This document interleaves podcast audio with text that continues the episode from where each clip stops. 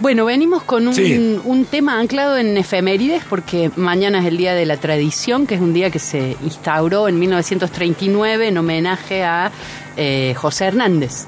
Pero además es doble aniversario porque este año se cumplen los 150 años de la publicación del Martín Fierro, Ah, de lo que hoy conocemos como la ida, ¿sí? Porque hay que pensar que cuando en general en una librería pedimos el Martín Fierro, en realidad nos venden en un libro lo que fueron dos libros publicados con siete años de diferencia, que ahora llamamos la ida y la vuelta, y que son muy muy distintos, responden a proyectos políticos muy diferentes. En la idea, el, el, gaucho Martín Fierro es alguien que está fuera de la ley, un perseguido, una, una víctima del sistema.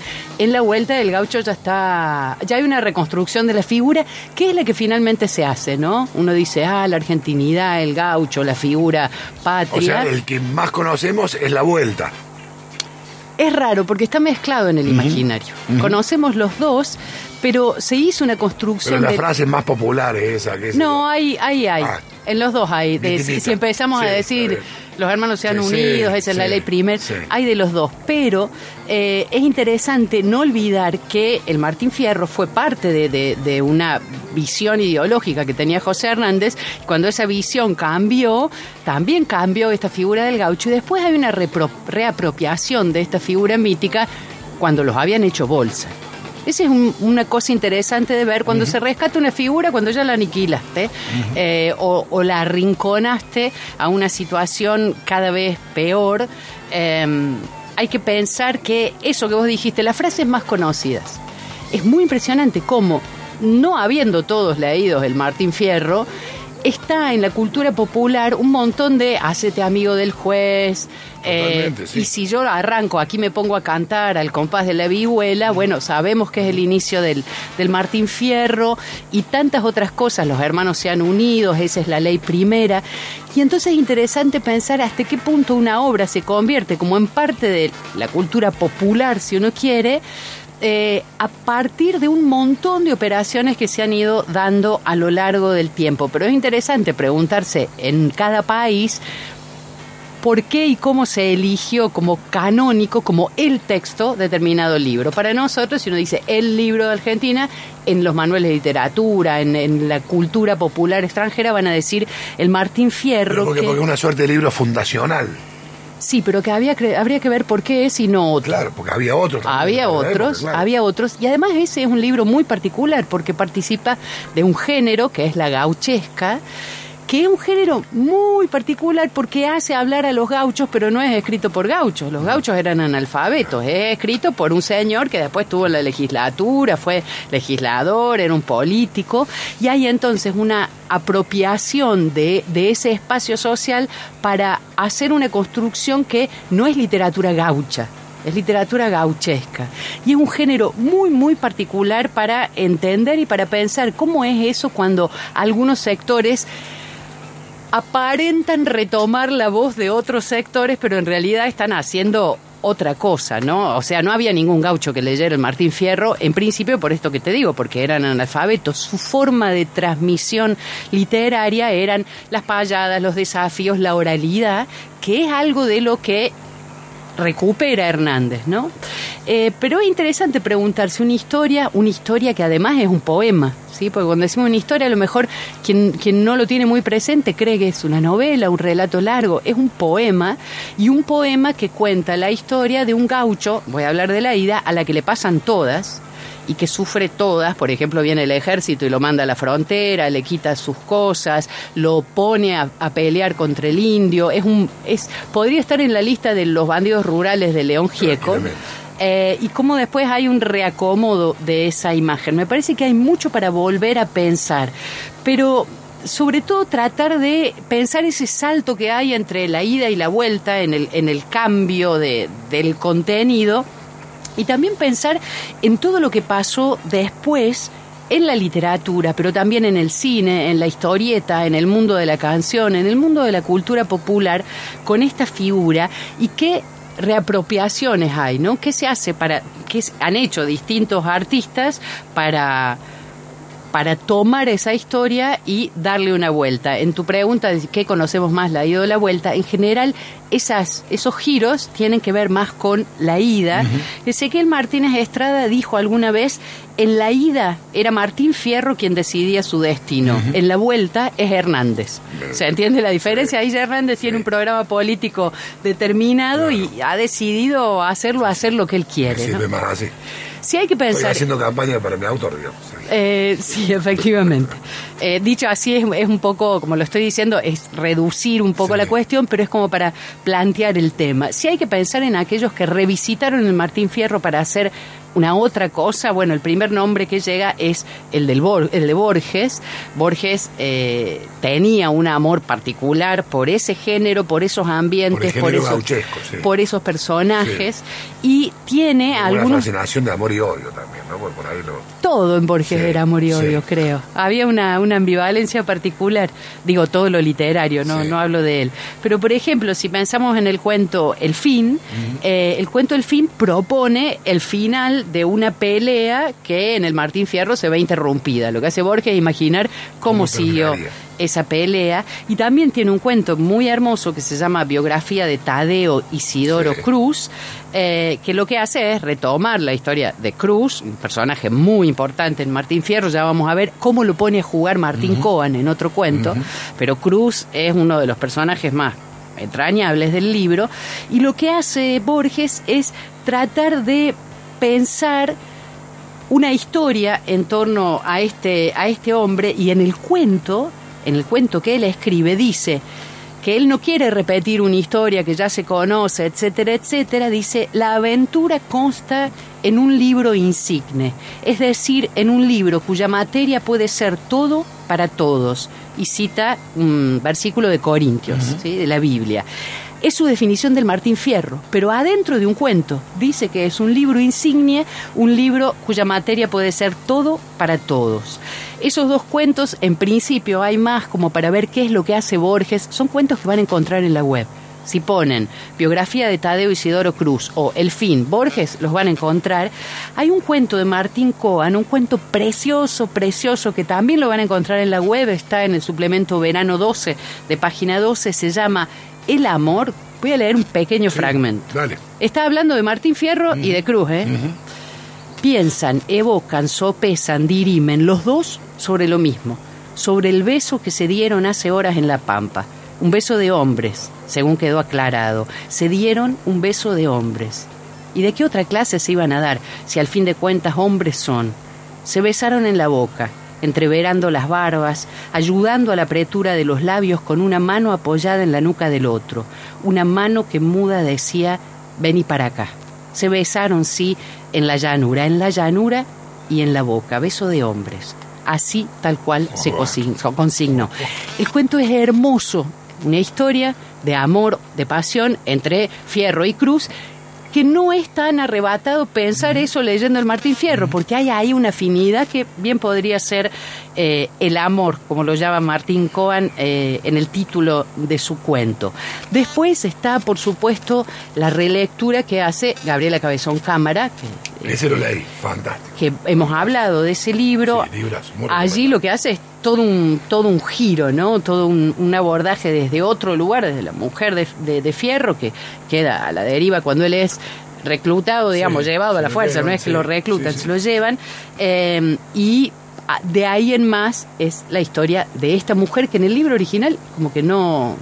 No, no, no, casi, no, no, eh, nada, no, está genial. Nada. Está genial porque aparte también es una mirada de, bueno, de más femenina, si querés, de mujeres, de la autora, de lo que era ese universo de, de, Fierra y aparte de mucho talento, tiene mucha gracia, es, muy divertido. Cabezón Cámara es, tremendo, muy, muy, buena. no puedes dejar de leerlo. Es muy te buena. Va llevando, te lleva, te lleva, tiene un ritmo narrativo realmente espectacular. Tiene una gran voz, eh, Cabezón Cámara, en, en, todos sus libros. Tiene la capacidad de construir una, una voz.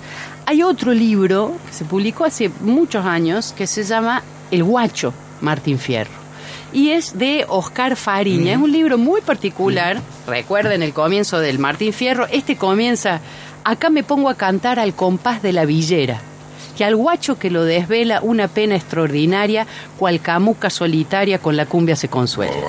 Y lo que hace es todo el Martín Fierro en clave de eh, villa. Sí, sí, lenguaje urbano marginal hoy. Que es el paisaje del Martín Fierro, porque si Martín Fierro viviera hoy estaría en una villa y estaría haciendo esto.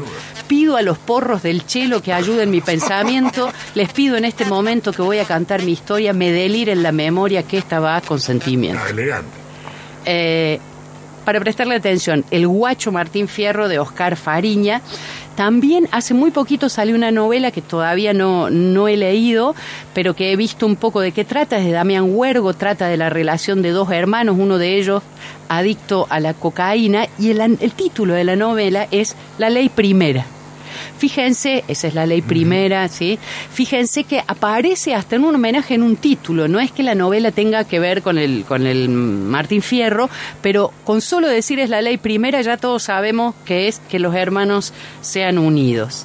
En el mundo audiovisual, en 1967, una novela que se transmitió por, transmitió por la televisión pública, eh, dirigida por David Stiebel, con Federico Lupi, como el gaucho Martín Fierro. Después, me acuerdo, así como en una nebulosa. Como una nebulosa. Me acuerdo, Hay una muy famosa película de Leopoldo Torre Nielsen de 1968 que el protagonista es Alfredo Alcón. ¿sí? Eh, ¿Qué, hace de fierro? Que hace de fierro, Que hace de fierro.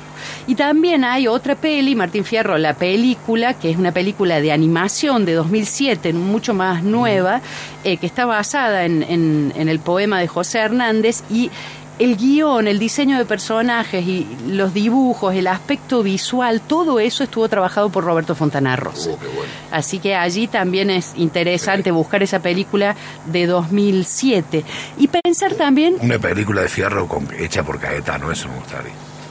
La mirada de Caetano, sí, señor. Caetano el, director Serían... Serían, muy bueno. Si yo hoy con la noticia tristísima de Gal Costa derivo todo a Brasil y dije Caetano. Em, hay que pensar también, recién dijimos, si Fierro estuviera hoy, estaría en una villa, estaría perseguida por una camioneta de la CAP. Eh, y hay que ver en la historia de qué otras, con qué otros grupos se los relacionó. Entonces aquí era una gran película clásica, Los Hijos de Fierro, de eh, Pino Solana, es una película del 72, y que es un relato, está disponible en, en, YouTube completa, y es un relato que justamente utiliza la analogía con el Martín Fierro para contar la historia de la resistencia peronista. Ah, Esos son los hijos de Fierro. Eh, y, la verdad es, yo no la he visto completa, pero de lo que llegué a ver me resultó muy interesante. También en el 72, hace 50 años, en la revista Villiquen se publicaron historietas eh, que tenían que ver con el Martín Fierro y que estaban hechas por, el guion estaba escrito por Oestergel. Por decir, no, miren el listado que estamos haciendo. Inodoro Pereira. Sí. no es Martín Fierro, pero no puede no estar inspirado. Eh, está esa figura del gaucho con su, con su perro ahí. Y para terminar, eh, hay un homenaje muy particular eh, que hace Marilena Walsh. Mariela Walsh tiene, ustedes saben, un cancionero muy extenso, algunas más referidas a niños en teoría, pero son para todas las mm. edades, y otras más a adultos. Hay una canción muy hermosa, si la habremos punteado en, eh, en fogones, eh, que es una, una milonguita que se llama El Sapo Fierro. Y lo que hace es que hay un sapo que tiene un poco el, el, tono y el ritmo y el pulso de Martín Fierro, el sapo Fierro, y arranca... Sapo Fierro que es de María Elena Walsh.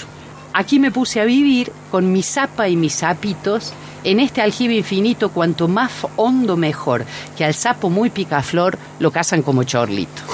Y así va con, con esa, digamos, esa sabiduría popular, realmente haciendo una Mire cómo termina la canción. Aquí me voy a plantar profundo como carozo. Yo le digo al veleidoso que por variar se desvive, sapo que cambia de aljibe siempre sapo de otro pozo. una milonguita muy hermosa. Eh, y después una invitación a los... A ver, tenemos un poquito acá de, Juan. Y muy rápido Aquí me puse a vivir con mi sapa y mis sapitos cuanto más fijo mejor, que al sapo muy picaflor lo cazan como chorlito. Allá con más picaflor lo hacen como Charlito. Hermoso escuchar además esa, esa voz extraordinaria de María Elena Walsh en esta canción para cerrar este recorrido y gracias Juan por ese, por ese mm, acierto, para cerrar este recorrido una invitación a los oyentes a pensar cuál es su fragmento, su frase, su idea la que recuerdan o la que pueden encontrar que más les gusta del Martín Fierro, que puede ir variando con los años. A mí antes me gustaba otra, pero con cómo está el clima en general ahora, esta es mi preferida. Si uno aguanta, es gaucho bruto. Si no aguanta, es gaucho malo. Dele azote, dele palo, porque es lo que él necesita. De todo el que nació gaucho, esta es la suerte maldita la suerte maldita hoy en las villas, en la gente que persigue la policía, en la gente que persigue el ejército. Podríamos pensar villas, mapuches, minorías. En todos esos lugares estarían el Martín Fierro como un perseguido más, que si aguanta es gaucho bruto y si no aguanta es gaucho malo y hay que molerlo a palo. Bueno, eh, muy bueno, que me encantó, me encantó esta, este médico con todo lo que el, universo Martín Fierro y todos son los subproductos y, derivados que hay hasta hoy, la verdad que es súper completo para entrarle por distintos lados. Y diría, en mi caso yo lo único que he leído es Martín Fierro de edición colegio para niños, ¿no? Martín Fierro de Teoría Sigmar, que evidentemente no estaba todo, un con unos dibujos preciosos. Unos dibujos muy lindos, todo eso es lo que yo de ahí, pero eh, es una buena guía para poder entrarle y entender otras, eh, una foto más completa, ¿no? De lo que representa el Martín Fierro. Bueno, eh, uh, tanta frase que tiene Martín Fierro, ¿no? Tanta frase que tiene. Lo voy a saludar a nuestro librero de Fierro, que es el señor Rubén Goldberg, el number one, el número uno de Córdoba, ¿no es cierto? Por lejos. ¿Cómo le va, compañero? Buen día. ¿Cómo están ustedes? Los otros son todas imitaciones, ¿o no? Tiene, mucha tiene muchos imitadores y eso habla bien de usted. Gracias, muy atento, muy amable. Por favor. No espero también lo de usted y de la señora y de todos los que están ahí. ¿Cómo, ¿Cómo le va, Rubén? ¿Cómo está? Hay un texto muy lindo de Borges sobre el Martín Fierro, ¿no? Sí, un texto que, se llama así, El Martín Fierro. Sí, señor. Que habría que buscarlo, que habría que... Y está en una edición muy hermosa que publicó Eudeva, que viene con dibujos de Castañino. Ah, los dibujos que tenemos todos me parecen en la mente, los, los dibujos de Castañino, ¿no? Quedaron como la imagen del Martín Fierro. Exactamente. Es una edición muy bonita, muy, no, no cara, casi alguien me pregunta, y, y ahí, ahí viene con un, con un texto de Borges. Qué lindo. Qué bien, Eudeva. Bueno, editoriales universitarias, ¿no? Que apuntan a, a, hacer esas cosas tan lindas y también accesibles. Sí, porque él habla ahí, Borges habla de, lo, lo, lo lleva hasta a, cosas como el Virgilio, como Cervantes, como Shakespeare, y entonces toma una idea de estos personajes y lo lleva al Hernández, al Martín Fierro de Hernández, ¿no? Es muy linda edición, muy linda edición. ¿Está ahí en la librería? ¿La tiene disponible? Perfecto. Está en, la librería, está en la librería, Bueno, y tengo la librería. Sí. Llegó el libro de Almudena Grande. ¡Uy, qué bien! Novela, novela póstuma. Todo va a mejorar. Es una novela más bien ya sale del tema ella de la guerra civil española, ¿no? Se vuelve más más de, de anticipación, casi te diría de una cosa más más del presente, ¿no? Más del presente acaba de llegar, así que ya para los, los seguidores de Almudena, que son muchos en Córdoba, está el nuevo libro. Que son muchos y hemos quedado un poco huérfanos, ¿no? Con esa tristosa de saber que no, no, no, no va a haber eh, más libros y, bueno, la recuperación de este en el que estaba este, trabajando. exactamente. ¿eh? Y otro librito que seguro que a usted le va a interesar, que son cuentos, relatos de Pedro Mairal. Ah, mire, ¿cómo se llama el nuevo? Esta historia ya no está disponible. Esta historia ya no está disponible. Es, un muy buen no título. Es una novela, ¿eh? Para los, para los oyentes lectores, Mayral es un escritor muy muy interesante, ¿no? Y que tiene una gran novela, ¿no? Una gran novela que a mí me ha gustado mucho, ¿no? Todas las de cosas. No he leído todas las de él, pero tiene... La Uruguaya es una novela fantástica.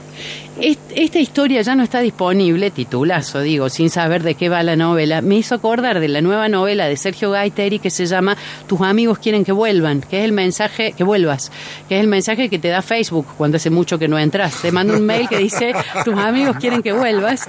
Y lo mismo, esta historia ya no está disponible, digo, dialogan de alguna manera, eh, aunque sea de los títulos, la, última novela de Gaiteri que está muy bien. Este eh, título invita para muchas reflexiones. Sí.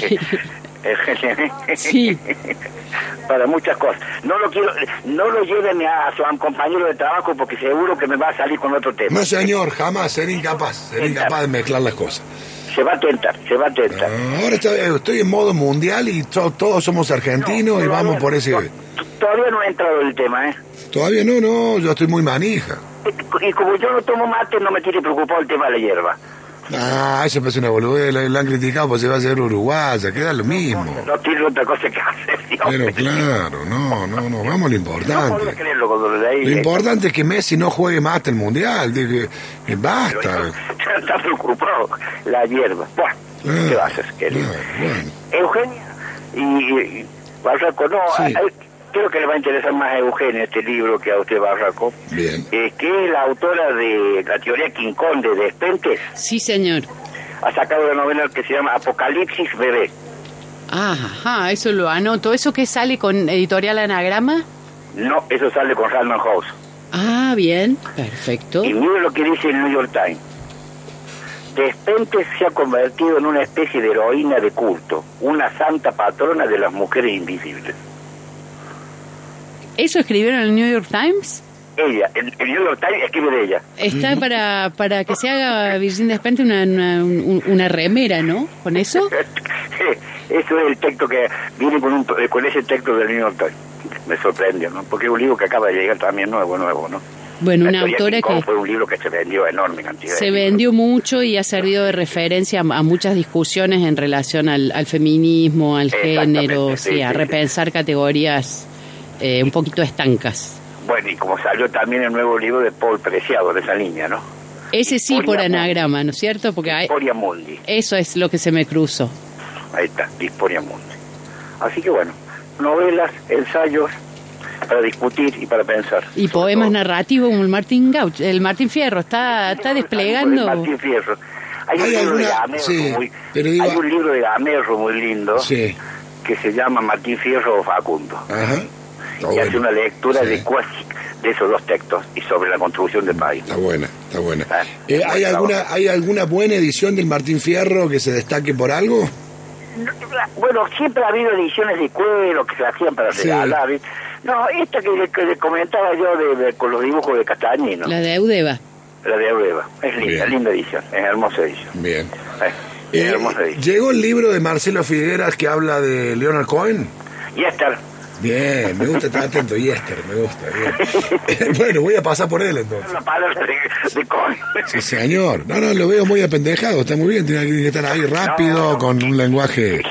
¿eh? Y leerlo a Cohen siempre te trae Sí, claro, claro, y aparte una buena combinación, entrarle a Cohen por eh, la mirada por eh, la mirada de Figuera. ¿Estuvo en Serrata anoche? No. No, yo hace rato lo vi y tengo los cassettes, mire que soy antiguo, cuando era joven. El mundo cambió, ¿no?